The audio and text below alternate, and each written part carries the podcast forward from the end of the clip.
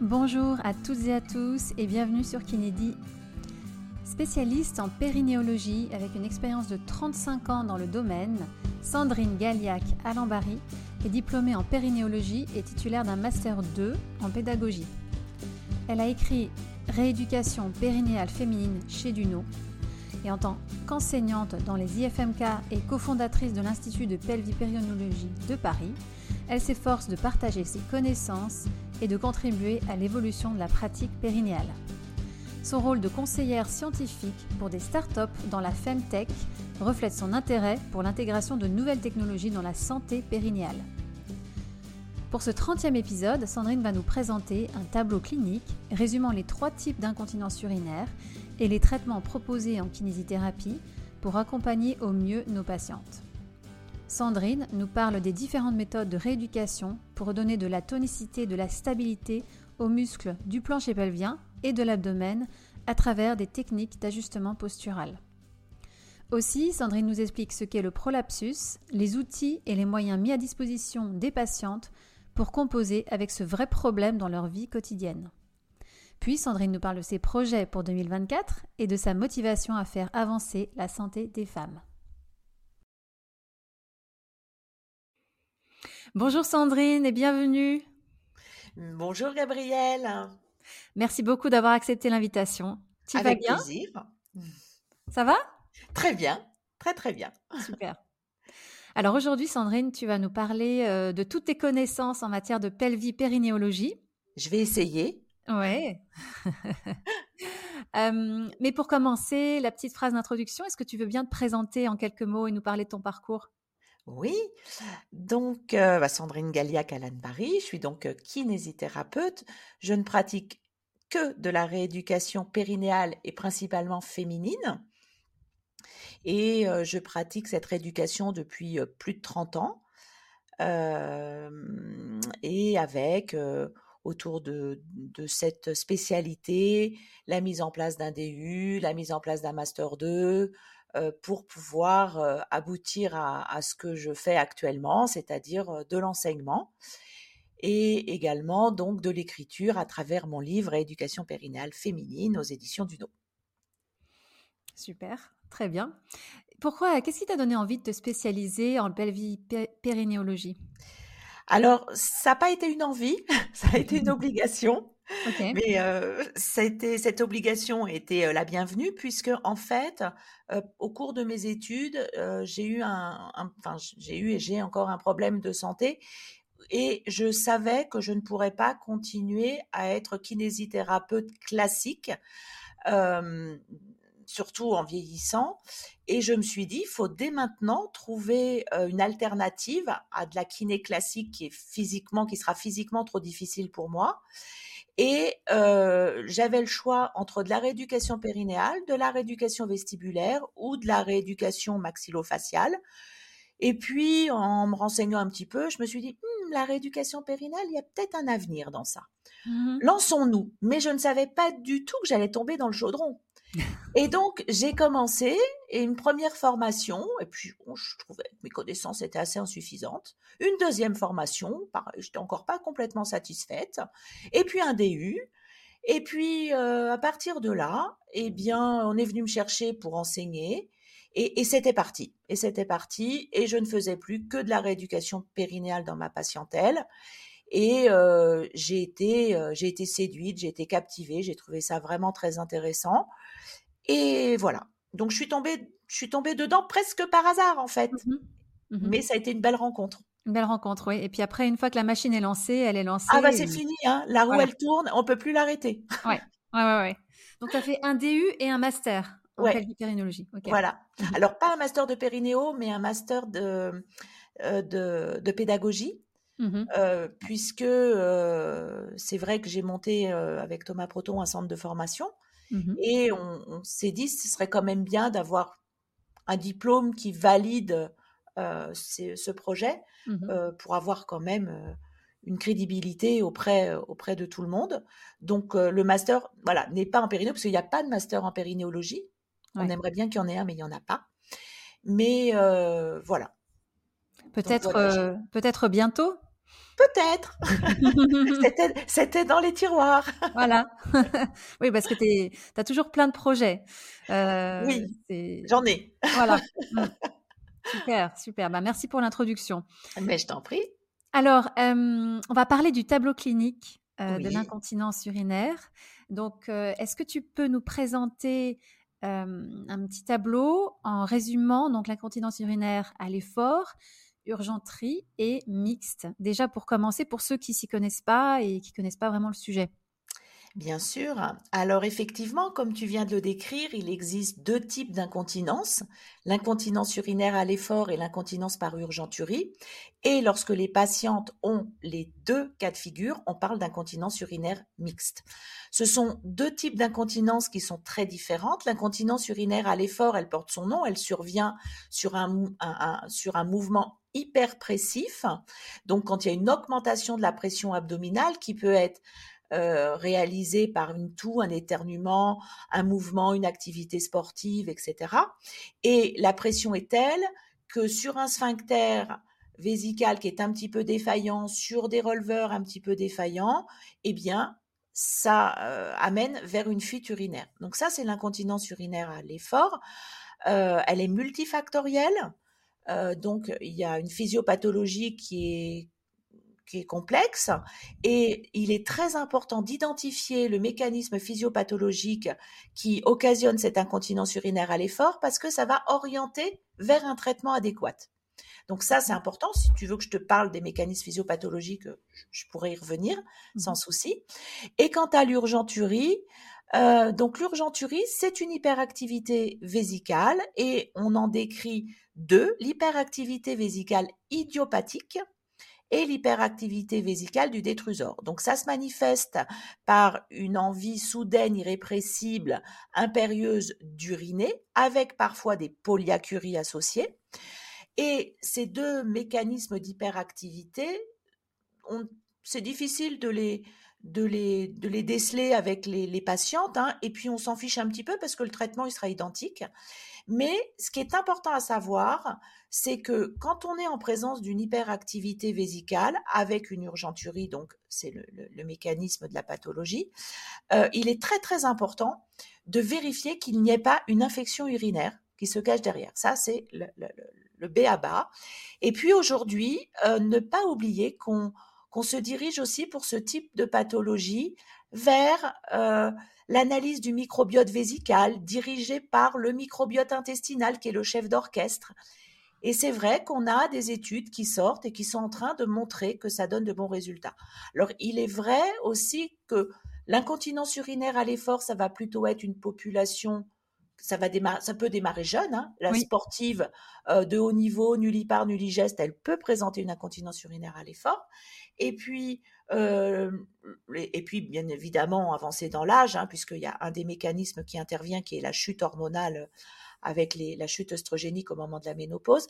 Et l'urgenturie, c'est quand même plutôt une pathologie qui va toucher les femmes un petit peu plus âgées, mmh puisque est incriminé, même si c'est idiopathique et qu'on a donc de nombreuses causes dans cette urgenturie, est incriminé quand même l'âge. Et on a plus l'habitude de décrire l'urgenturie chez des patientes qui commencent à, être ménopausées, qui sont au-delà de 50 ans.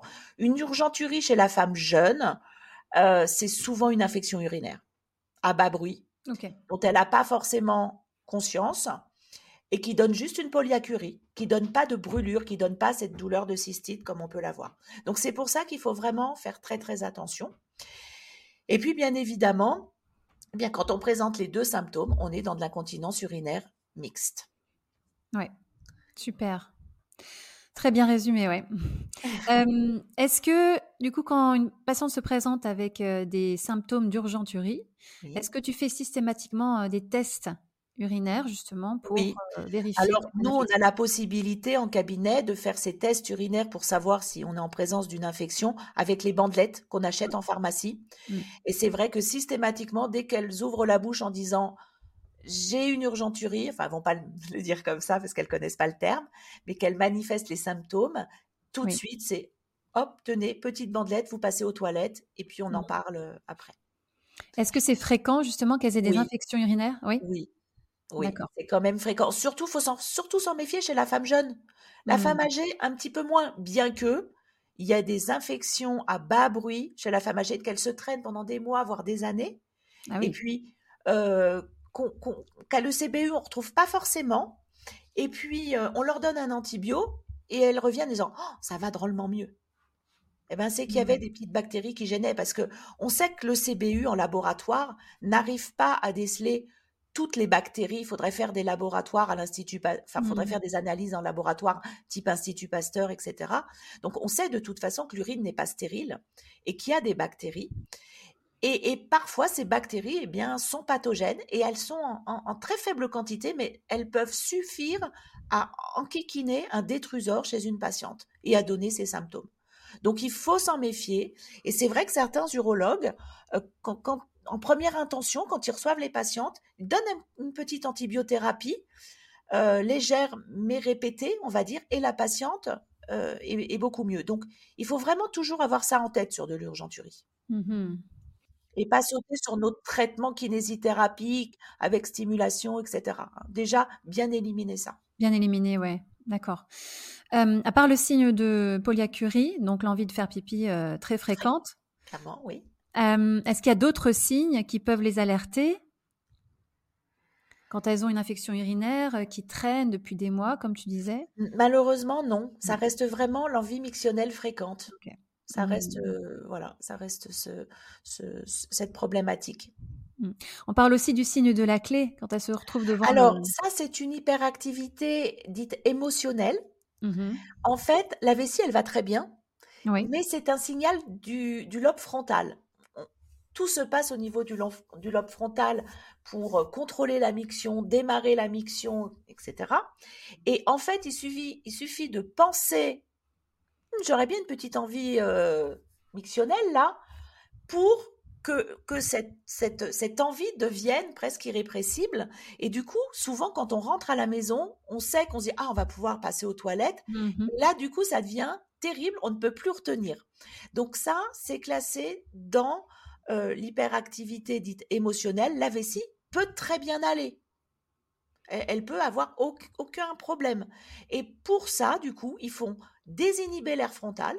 Donc souvent, on demande de réaliser du calcul mental mmh pour allumer une autre aire cérébrale et, voilà, et pointer son attention sur autre chose. Et cette envie, du coup, elle passe disparaît. Donc voilà, le mmh. traitement, il, est tout simple, calcul mental. Et donc ça, ça a été démontré dans des IRM hein, cérébrales, etc. Ce C'est pas des, petits trucs qu'on a trouvés comme ça, ça a mmh été démontré. D'accord. Donc calcul mental quand elles arrivent euh, au pas de leur porte. Et qu'elles ont du mal à se retenir. Et si, elles, si ça le fait systématiquement, si elles le savent, moi je leur propose de démarrer le calcul mental déjà sur le chemin pour ne pas avoir le symptôme quand elles arrivent. Parce que c'est vrai que c'est un peu tard de désinhiber au moment où on est derrière la porte. Donc, si c'est quelque chose d'assez systématique, on le fait. Mmh ok. Ça peut être dû au stress, ça? Il y a un aspect psychologique euh, Alors, bien évidemment, la vessie, c'est le miroir de l'âme. Euh, donc, la vessie réagit à nos états émotionnels. Euh, on a aussi des incontinences, mais qu'on traite pas là, qui sont des incontinences au moment des orgasmes, au moment des rapports sexuels, donc je ne parle pas des femmes fontaines, et des orgasmes et des, euh, et des fuites lors de fou rire. Et ça, on est dans la limite entre l'émotionnel et l'incontinence d'effort, puisqu'il y a aussi une hyperpression qui est générée par le geste. Et ces, ces, incontinences, on ne sait pas trop les traiter puisque euh, voilà, c'est un mécanisme neurologique a priori complexe. On n'a pas encore élucidé euh, la question sur, ce, sur, cette, euh, sur cette problématique. Ah, je ne savais pas qu'on disait que la vessie, c'était le miroir de l'âme. Oui, en médecine chinoise. Voilà, C'est le territoire. Hein. alors, c'est le territoire et c'est la mémoire de, de l'âme. Et bah, c'est vrai qu'émotionnellement, elle, oui, voilà, mmh elle réagit. Alors, je crois qu'aussi en médecine chinoise, hein, tu me diras si je me trompe, mais les reins, euh, c'est là où il y a le centre énergétique au niveau des reins. Alors, les, reins, oui, sont, sont, sont des organes qui, qui, qui, qui, permettent la diffusion de l'énergie dans le corps.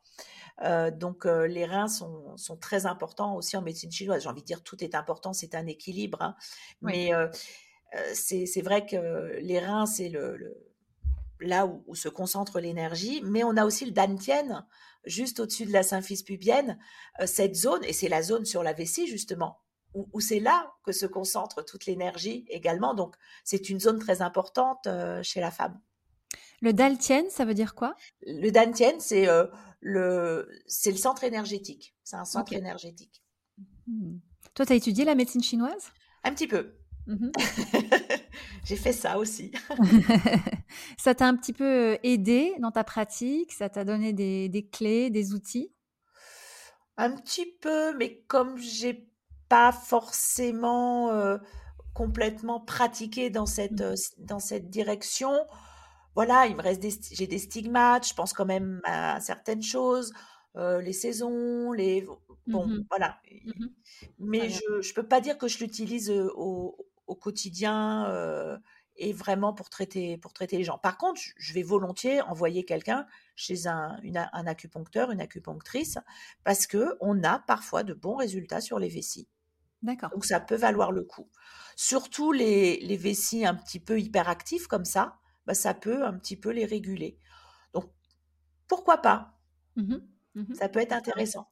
Ouais de tout à l'heure, donc on parlait du, tableau clinique, on va, on va y revenir un petit peu. Oui. L'incontinence urinaire à l'effort, donc tu parlais des sujets jeunes.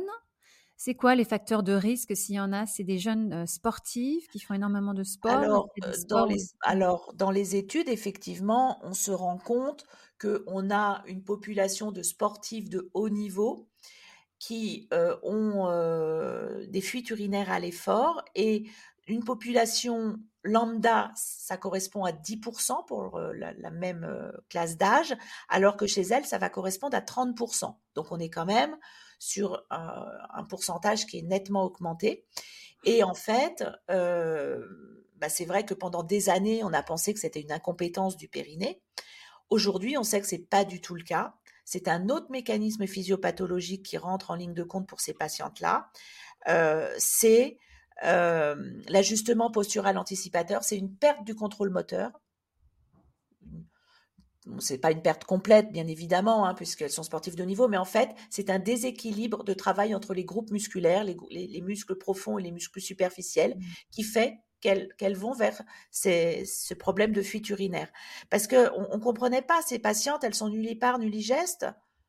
Quel, pourquoi aurait-elle des fuites urinaires? Alors, effectivement, on était là, verrouillage, verrouillage, verrouillage du périnée, mais non, c'est n'est pas ça la problématique. Et puis, quand on fait 10 euh, saltos à la suite, on peut pas verrouiller son périnée 10 fois de suite, euh, très vite et très rapidement, enfin très vite et très fort, pardon.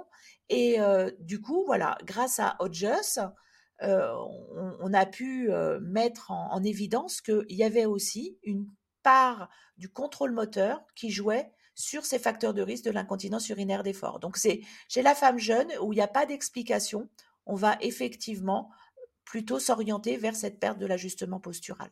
Mmh Après, il y a d'autres mécanismes hein, chez la femme un petit peu plus âgée. Dès qu'une patiente a eu un enfant, par exemple, on peut retrouver une hypermobilité urétrale qui peut être à l'origine d'incontinence urinaire. Et puis avec le vieillissement, on va avoir de l'insuffisance sphinctérienne parce que euh, on sait que la pression de clôture du sphincter, c'est 110 moins l'âge. Donc on comprend bien que tous les ans, on perd un point de force sur notre sphincter et que forcément, arrivé à 80 ans, on va plus avoir les mêmes capacités à verrouiller notre sphincter que quand on en a 20. Hmm. Et euh, bien sûr aussi, va entrer en ligne de compte la ménopause. La chute œstrogénique fait qu'il va y avoir une, une moins bonne imprégnation au niveau des tissus la vascularisation, etc., la trophicité va être moins bonne et ça peut aussi être à l'origine de fuite urinaire à l'effort. Et bien évidemment, eh bien, tous ces facteurs vont s'imbriquer et on, peut avoir des, causes multiples chez une patiente euh, qui va présenter une incontinence urinaire à l'effort. Mais mmh effectivement, on n'a pas besoin d'avoir eu un enfant, on n'a pas besoin d'avoir accouché pour parfois présenter une incontinence urinaire à l'effort. Ok.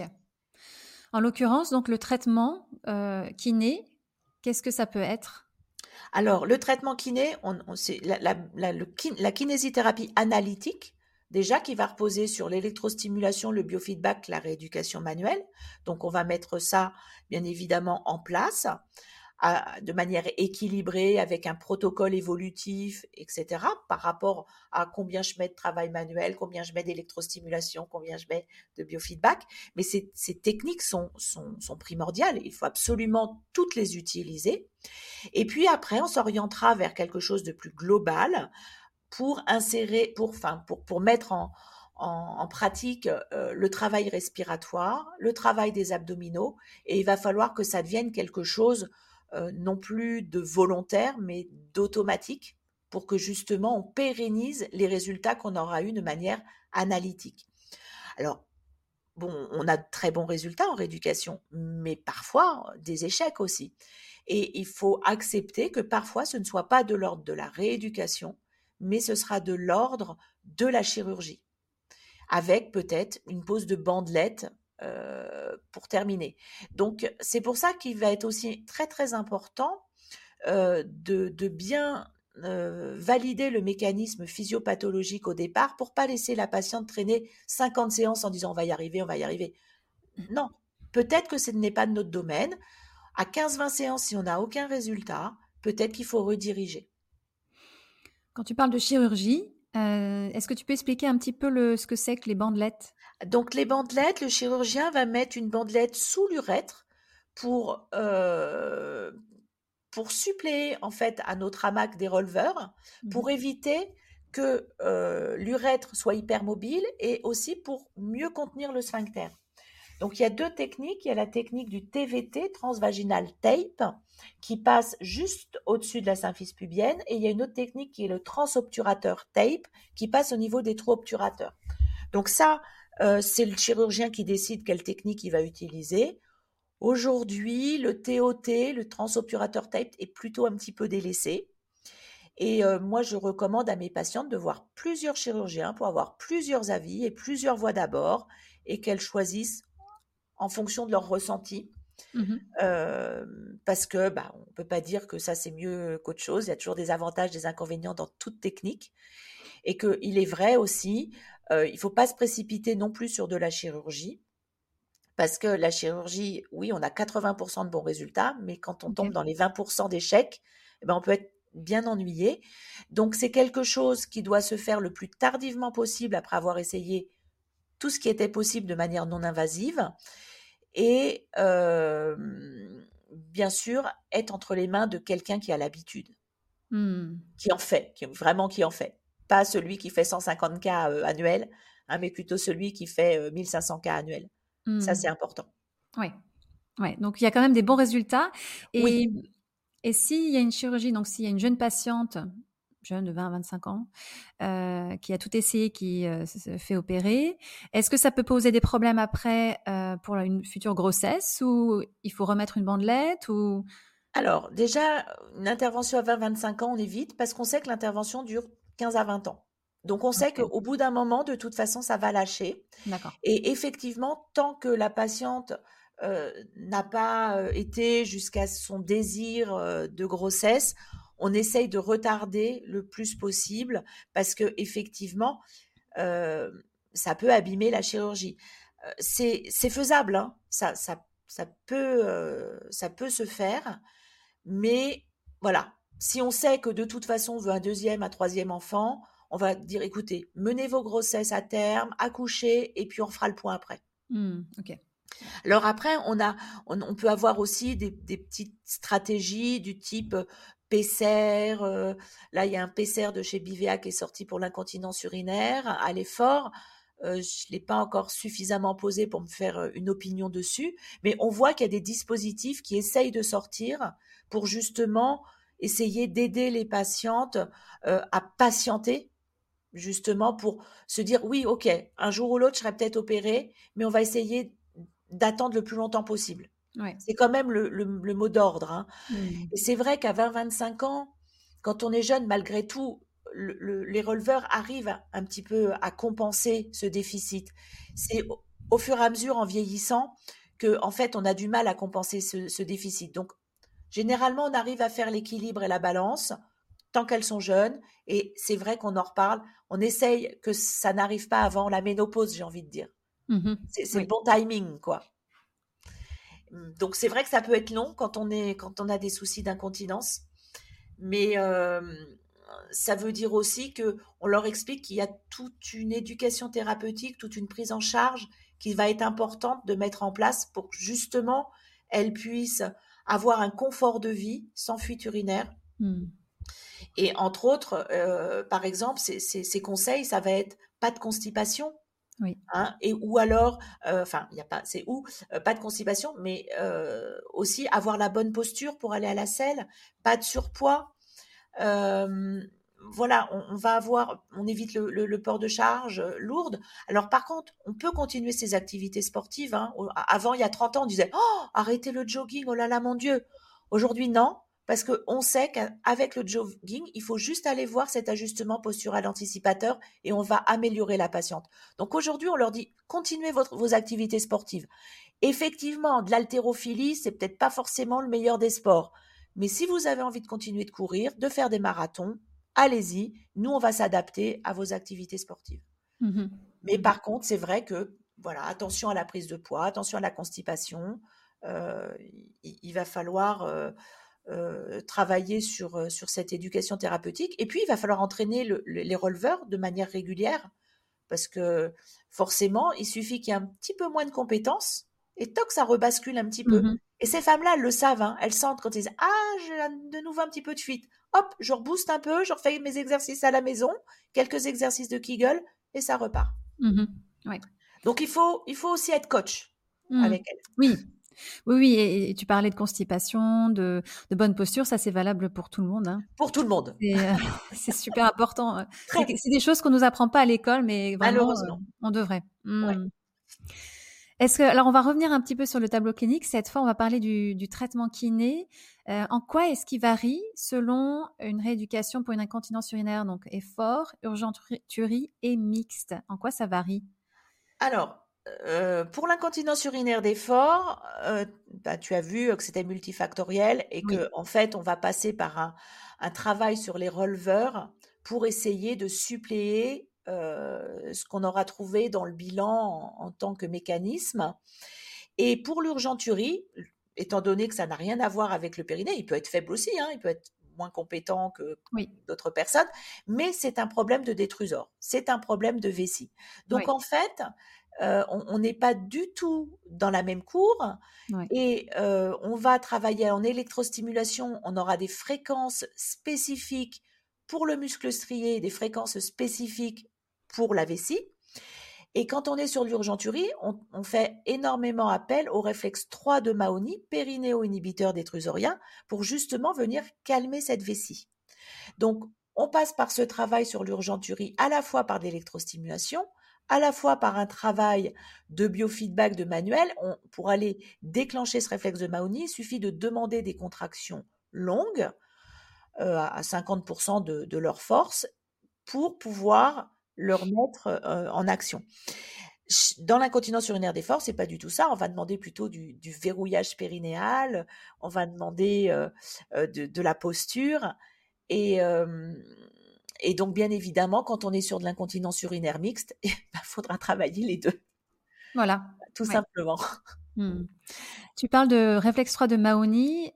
tu peux élaborer un petit peu ce que c'est pour ceux qui connaissent pas? Donc, en, fait, euh, au cours de la miction, il y a 12 réflexes qui se mettent en place, les 12 réflexes de Mahoney, donc qui débutent la, la, miction et qui terminent la miction. Et il y a un réflexe numéro 3, qui est le réflexe périnéo. Donc, quand on amène une contraction du périnée, il passe par la moelle épinière et revient sur le détrusor, qui est un réflexe qui inhibe la vessie, qui la calme. Et euh, ce réflexe périnéo-inhibiteur, eh bien, on s'en sert, nous, dans la, dans la rééducation. Les autres, on s'en fiche complètement des autres réflexes, hein, mais celui-ci, on s'en sert énormément. Et euh, à ce sujet, on a l'habitude de dire qu'il faut surtout pas faire de stop pipi. Eh bien, euh, ça passe aussi par euh, cette histoire de réflexe. Quand on fait un stop pipi, on arrête la miction au moment d'un des douze réflexes. Le 3, le 4, le 6, on ne sait pas. Et quand la miction reprend, donc hop, on arrête le jet, on veut reprendre sa miction, la miction va reprendre au numéro 1 du réflexe. Mmh. Du coup, à un moment donné, lorsque la vessie n'est pas suffisamment pleine, eh bien, pour reprendre l'arc réflexe à partir du 1, ça va être compliqué. Et la vessie ne va plus se contracter correctement et du coup ne va pas pouvoir vidanger correctement. Il va donc y avoir un résidu post-mictionnel qui risque d'engendrer une infection urinaire. C'est pour ça qu'aujourd'hui, pas de stop pipi. Mmh ou alors, ou alors, très exceptionnellement, pour tester si on, pour avoir une prise de conscience de la contraction périnéale au début de la miction et une fois de temps en temps. Mais pas d'utilisation du stop pipi de manière rééducative. Oui. Ça, c'est important. Et donc, c'est à cause de ces douze réflexes de Mahoney. Mmh. Ok, super. Donc, euh, un traitement qui n'est très différent, déjà, entre incontinence urinaire à l'effort et par urgenturie. Bien sûr. tu, quand tu parles de stop pipi, en fait, ça me fait penser euh, aux petites filles aussi, qui vont souvent, très souvent aux toilettes. Alors, à cet âge-là, entre 5 et 10 ans, euh, on peut pas parler de, stress ou d'hyperactivité vésicale, j'imagine. Mais comment est-ce qu'on peut les éduquer dès le plus jeune âge, justement, par rapport à ça?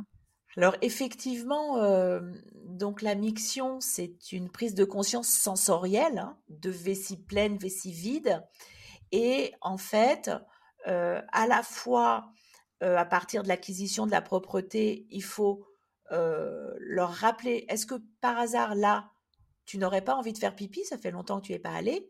Et puis, si par contre, la petite fille a tendance à y aller fréquemment, ce qui est rare, hein, souvent, euh, c'est qu'il y a une infection urinaire qui, est, présente, donc il faut quand même éliminer ça.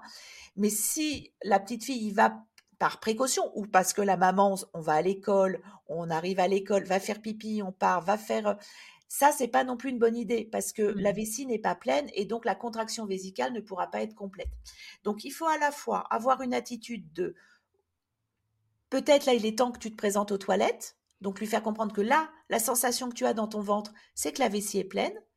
Là, la sensation que tu as dans ton ventre, la vessie n'est pas pleine. Donc, c'est l'acquisition de la propreté, c'est ce que doivent voilà, euh, apprendre une maman à, mmh son enfant, fille ou garçon. Hein. Mmh Mais euh, c'est vrai que euh, les maîtresses étant complètement stressées par rapport à ça, elles ont plutôt tendance à, les pousser à aller aux toilettes trop fréquemment.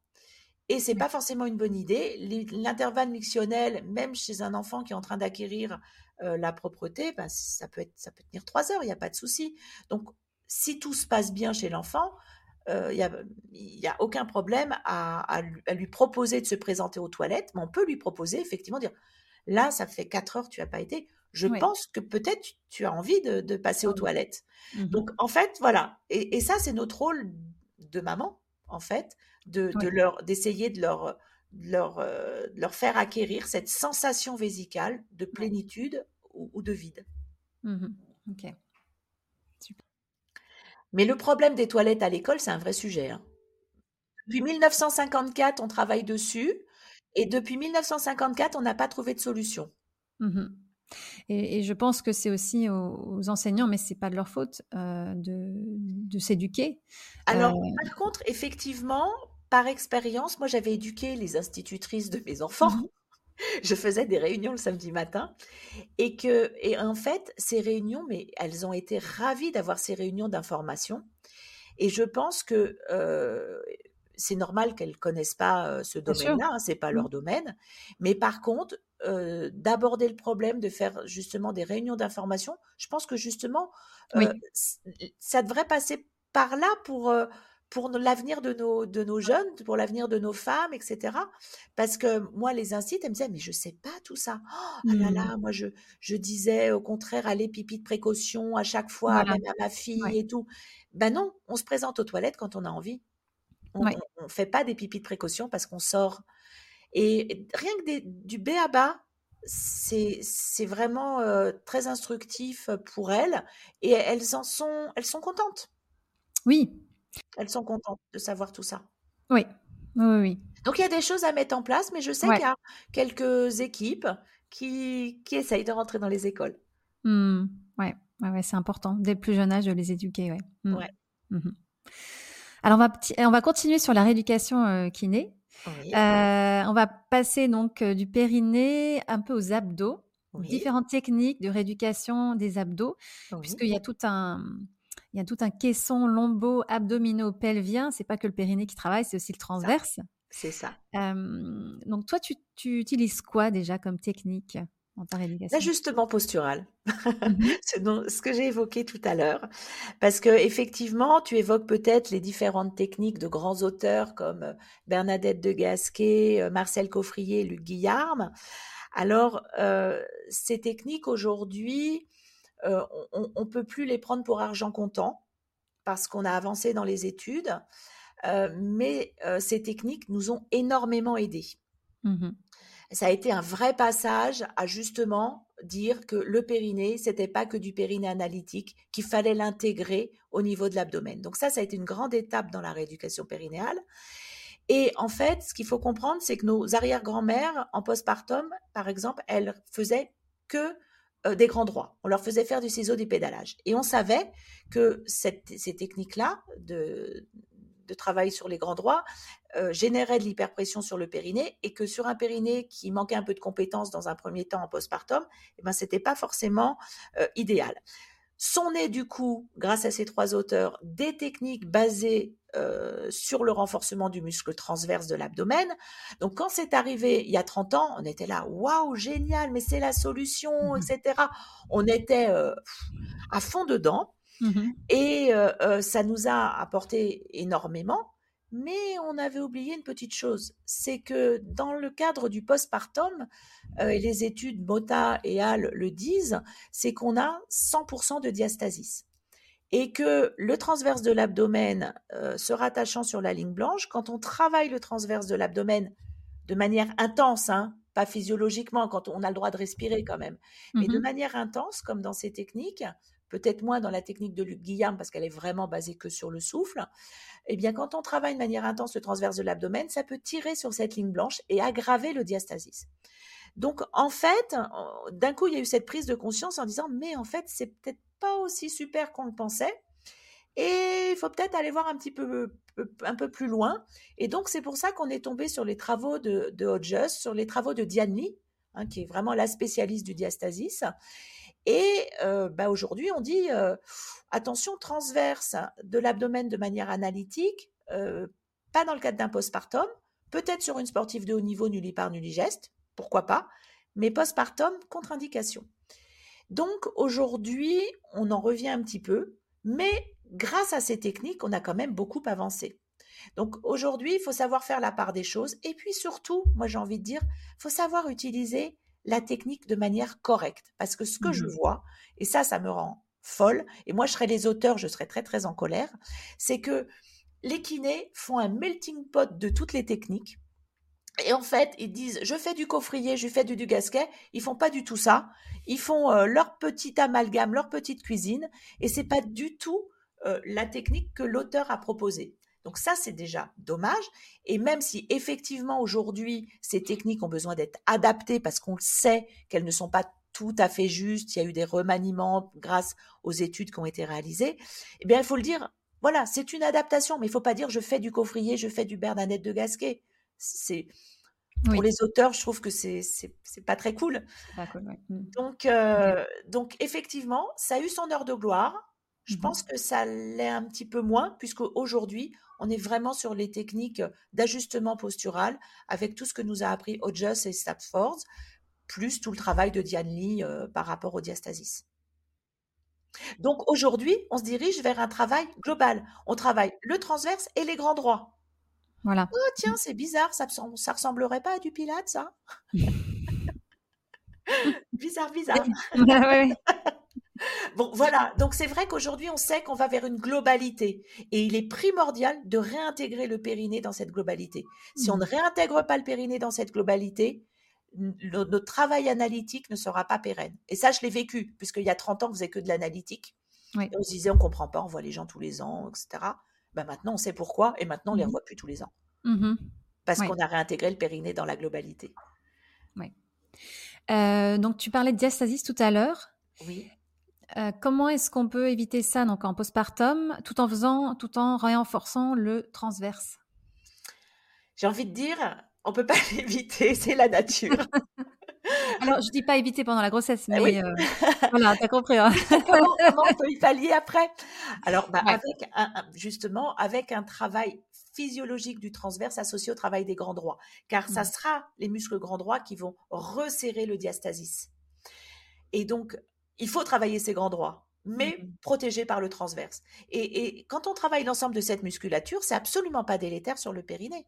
Mais il faut mmh. savoir le travailler et de manière physiologique, pas de manière drastique. Hein. Mmh. On fait, on fait pas des choses très intensives. Oui. Hein. On y va progressivement.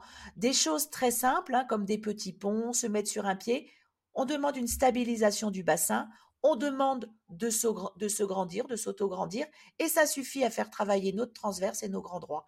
Petit mmh. à petit, on y associe des, des, des gestes membres sup, membres inf, des déséquilibres, et petit à petit, on progresse dans la récupération euh, de, de, de, cet abdomen et donc du diastasis. Mmh. Alors après, quand on a un diastasis qui est énorme, au-delà de 4 cm et très profond, c'est chirurgical. Hein. S'il y a une gêne, bien évidemment, oui. et, ou une hernie, ça va être chirurgical.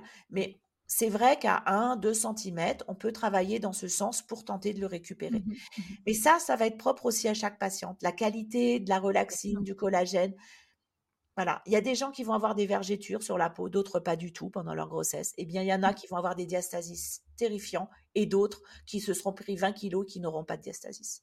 Oui, c'est le cas par cas. Voilà, cas par cas, mais on peut tenter de faire quelque chose. Mmh. Oui, ça me fait beaucoup penser aux pilates. tu écris, ouais, ouais, ouais. Tu l'utilises, toi, euh, dans tes séances? je, J'utilise du pilate sans le savoir, en fait. Ouais, ouais, ouais. Puisque c'est de l'ajustement postural anticipateur, en fait? Alors, je vais dire, oui, je suis pas Matwork 1 ou Matwork 2, mais euh, en fait, les postures que j'utilise, le, le, travail d'équilibre, le travail de, de, de, gainage, en fait, euh, je m'en rapproche. Oui. Mmh Est-ce qu'on peut maintenant parler du prolapsus? Oui. Alors, le prolapsus, donc, c'est la deuxième grande pathologie euh, que peut présenter euh, la femme. Donc, c'est un trouble de la statique pelvienne. Euh, on appelle, plus vulgairement, on parle de descente d'organes hein, pour le prolapsus. Et donc, les principaux organes qui peuvent descendre, c'est la vessie, l'utérus et le rectum. Donc, elles vont, ces organes vont vont pousser la paroi vaginale soit antérieure, soit postérieure, en fonction de la localisation des viscères, pour pointer leur nez euh, jusqu'à l'extérieur du vagin et donner du coup un prolapsus de stade 2, euh, voire 3 quand c'est complètement extériorisé. Et les symptômes de ce prolapsus, alors quand on est sur un stade 1, c'est-à-dire quand, quand le, le, le, le, viscère descend et reste dans le vagin, il n'y a pas trop de symptômes. Par contre, les mmh symptômes commencent à, à, à se faire euh, connaître euh, et à déranger la patiente quand on est sur du stade 2, stade 3. Et en fait, les plaintes vont être de type j'ai une pesanteur dans le bas du ventre, je sens une boule à l'orifice de mon vagin, euh, j'ai des douleurs euh, dans le dos, surtout le soir quand je rentre après ma journée de travail, je, suis restée beaucoup debout, etc. Euh, j'ai des difficultés à uriner, j'ai des difficultés à aller à la selle. Euh, pendant les rapports, je sens qu'il y a quelque chose qui gêne. Voilà, donc ça reste des, des, des symptômes de ce, de ce type-là qui peuvent être très très gênants, très invalidants. Euh, c'est un vrai handicap. Hein. Oui. Et, et, ça touche beaucoup de femmes. Et ça touche beaucoup de femmes. On, les études, la, les dernières études de l'HAS de 2021 disent qu'on euh, on touche entre 30 et 50 de, de, femmes à partir de 50 ans, donc ce qui est mmh quand même très important. Et euh, c'est vrai que beaucoup de gynécos dédramatisent, et heureusement, hein, parce que c'est pas, ça fait pas mourir. Mais en fait, euh, ces gynécos, elles voient un début de prolapsus, elles disent bah c'est normal, hein, vous avez eu deux enfants, madame, euh, voilà.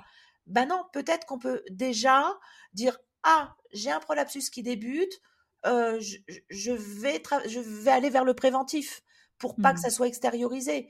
Et dans le préventif, on a la chance d'avoir l'épaisseur. Mmh qui permettent le soutènement de ces viscères et bien sûr de renforcer les releveurs, d'avoir une meilleure compétence de ce plancher pelvien pour soutenir. Et puis tous les conseils, encore une fois, hygiénodététiques. Pas de constipation, pas de peur de charge lourde, euh, pas, de, pas de surpoids, etc. Mmh. Donc, euh, donc là, la rééducation, euh, elle va être techniquement, bien sûr, basé sur la réhabilitation, la compétence des releveurs, mais aussi sur tout cet équilibre hygiéno-diététique et d'éducation thérapeutique. Mmh et aujourd'hui, on voit aussi fleurir des culottes pour soutenir les prolapsus. On voit. Alors là, je ne peux pas trop en parler parce que j'ai pas assez de, de, mmh retours. Je suis en train un peu de tester, de voir ce que les femmes en pensent. Bon, ça fait très harnais, euh, c'est pas forcément très glamour. Donc c'est un peu compliqué, mais c'est vrai que moi j'ai des patientes qui le vivent tellement mal, qui ont des symptômes tels que, que c'est tellement invalidant qu'elles sont prêtes à tout. Et parfois, ça vaut le coup de le proposer. Est-ce que le risque est moindre euh, si elles ont déjà fait de la rééducation du périnée après leur grossesse ou pas? Pas forcément. En fait, on sait aujourd'hui que la rééducation du postpartum de manière préventive n'a. Il n'y a, pas eu de diminution de gens qui présentaient de l'incontinence comme du prolapsus. Donc aujourd'hui, on, est, on est en train de dire que la rééducation périnéale, j'entends, périnéale systématique, n'est pas forcément judicieux. Par contre, une rééducation euh, plus globale et avec une prise de conscience et de l'éducation thérapeutique serait certainement plus judicieux. Euh, mais on sait que de toute façon, en fait, la grossesse, enfin surtout l'accouchement peut faire des dégâts à ce niveau-là. Et, malheureusement, lorsque les, dégâts sont là, lorsque le système ligamentaire a été étiré, bah, c'est un élastique qu'on étire, qu'on étire, ça revient plus à sa dimension initiale. On ne peut pas faire grand-chose. Donc le, le, but, une fois que le mal est fait, entre guillemets, à cause, j'ai envie de dire, de ces accouchements, euh, eh ben, on va essayer d'être le plus palliatif possible et de proposer aux, femmes des solutions qui, vont faire qu'on va stopper le processus. Mmh Par contre, on ne remontera jamais, jamais un prolapsus. La seule personne qui va remonter un prolapsus, c'est le chirurgien en mettant un hamac. Mmh. Nous, on va, ça, nous, notre rééducation, notre prise en charge avec l'éducation thérapeutique va juste permettre d'éviter d'avoir euh, de, pallier aux symptômes et soit de les faire disparaître, soit de les minimiser. Mmh mmh et, là encore, quant aux interventions, et là la chaise a été claire là-dessus, première intention, pose de PCR, rééducation périnéale. Deuxième intention, chirurgie. On ne saute pas sur la chirurgie parce mmh que c'est pareil, ça a une durée de vie de 15 à 20 ans, parce qu'il ne faut pas la faire trop tôt. Après, effectivement, il faut la proposer à des femmes qui, sont complètement dans, un, dans une situation de handicap. Oui. Ça, c'est clair. C'est ça. Mmh Ultime recours. Mmh voilà. Ouais. Et le PCR est bien supporté, bien toléré chez les femmes? Alors, mon expérience montre que oui. Alors, forcément, il y, a, il y, a, toujours un ou deux cas où elle ne supporte pas. Ça arrive. Mmh euh, mais aujourd'hui, c'est vrai qu'avec les PCR cubiques, on a quand même quelque chose de de, de pratique parce que c'est quelque chose qui va être à la disposition des femmes, y compris jeunes. Mmh C'est-à-dire qu'elles vont être autonomes avec leur PCR, elles vont être actrices de leur PCR, elles vont le mettre, le retirer. Si elles sont dans une situation où elles n'en ont pas forcément besoin, elles vont pas le mettre. Du coup, la muqueuse va respirer, etc. Donc, c'est vrai que ces PCR cubes nous ont apporté énormément. Mmh euh, euh, de, de, bénéfices sur, euh, sur ces, ces, prolapsus. Après, parfois, quand on a une longueur vaginale trop courte ou, ou qu'il est mal supporté, que ça rend dysurique ou des choses comme ça, c'est vrai qu'on peut aller, on peut s'orienter vers un PCR anneau ou un ditch. Mais quand même, 80% des PCR, c'est quand même le PCR cube et qui est vraiment, qui est bien toléré, on va dire. Et on le sent vraiment pas. Et, et c'est un, vrai confort. les, les, femmes me disent, mais pourquoi on ne m'a pas donné ça avant? Mmh. Elle dit Je ne sens plus mon prolapsus, je ne suis plus gênée. Donc ça, ça peut vraiment valoir le coup. Il faut mmh essayer. après, on entend si la patiente dit Ah non, mais je ne supporte pas l'idée de me mettre ça dans le vagin, etc. après, les femmes jeunes, ça passe assez bien parce qu'elles ont aussi l'habitude de se mettre des cups, etc. Mmh Donc voilà, des fois, voilà, chez des personnes un petit peu plus âgées, ça peut être un peu plus compliqué parce qu'elles n'ont pas forcément eu l'habitude d'introduire des dispositifs euh, dans le vagin. Mais mmh c'est une bonne alternative, vraiment. Oui. Et ça évite aussi de passer au stade plus grave. C'est ça, c'est palliatif, ça stoppe le processus. Mmh c'est pour ça que les gynécos qui minimisent, dommage, parce qu'il suffirait qu'on propose aux patientes un petit coup de rééducation régulièrement avec la pose d'un PCR et la patiente n'arrivera jamais à un stade 3. Donc ça aussi, c'est un message qu'il faut faire passer. C'est pas grave, on est d'accord, ça fait pas mourir, mais ça peut être vraiment très invalidant. Moi, j'ai les, femmes qui pleurent le plus dans mon cabinet sont les femmes qui présentent des prolapsus.